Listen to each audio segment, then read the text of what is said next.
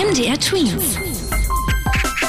Dein 90 Sekunden Corona-Update. Ich bin's Ivi. Hi. Ursprünglich war der 20. Dezember geplant. Jetzt kommt der Corona-Impfstoff von BioNTech Pfizer für Kinder zwischen 5 und 11 Jahren in Deutschland und der EU schon am 13. Dezember, also eine Woche früher. Das hat Bundesgesundheitsminister Jens Spahn mitgeteilt. Um die Impfquote bei 12- bis 17-Jährigen in Sachsen-Anhalt zu steigern, soll dort bald auch an Schulen geimpft werden. Und zwar mit mobilen Impfteams der Landkreise. Kultusministerin Eva Feusner sagte einer Tageszeitung, dass es am Goethe-Gymnasium in Weißenfels damit losgehen soll.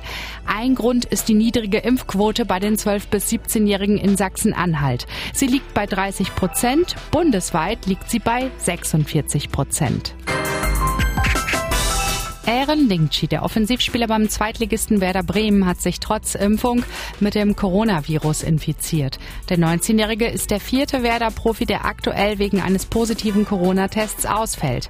Aaron ist in häuslicher Quarantäne. Das bedeutet, dass er am Freitag nicht beim Heimspiel Werder Bremen gegen Erzgebirge Aue dabei sein wird. MDR Twins. Dein 90 Sekunden Corona-Update.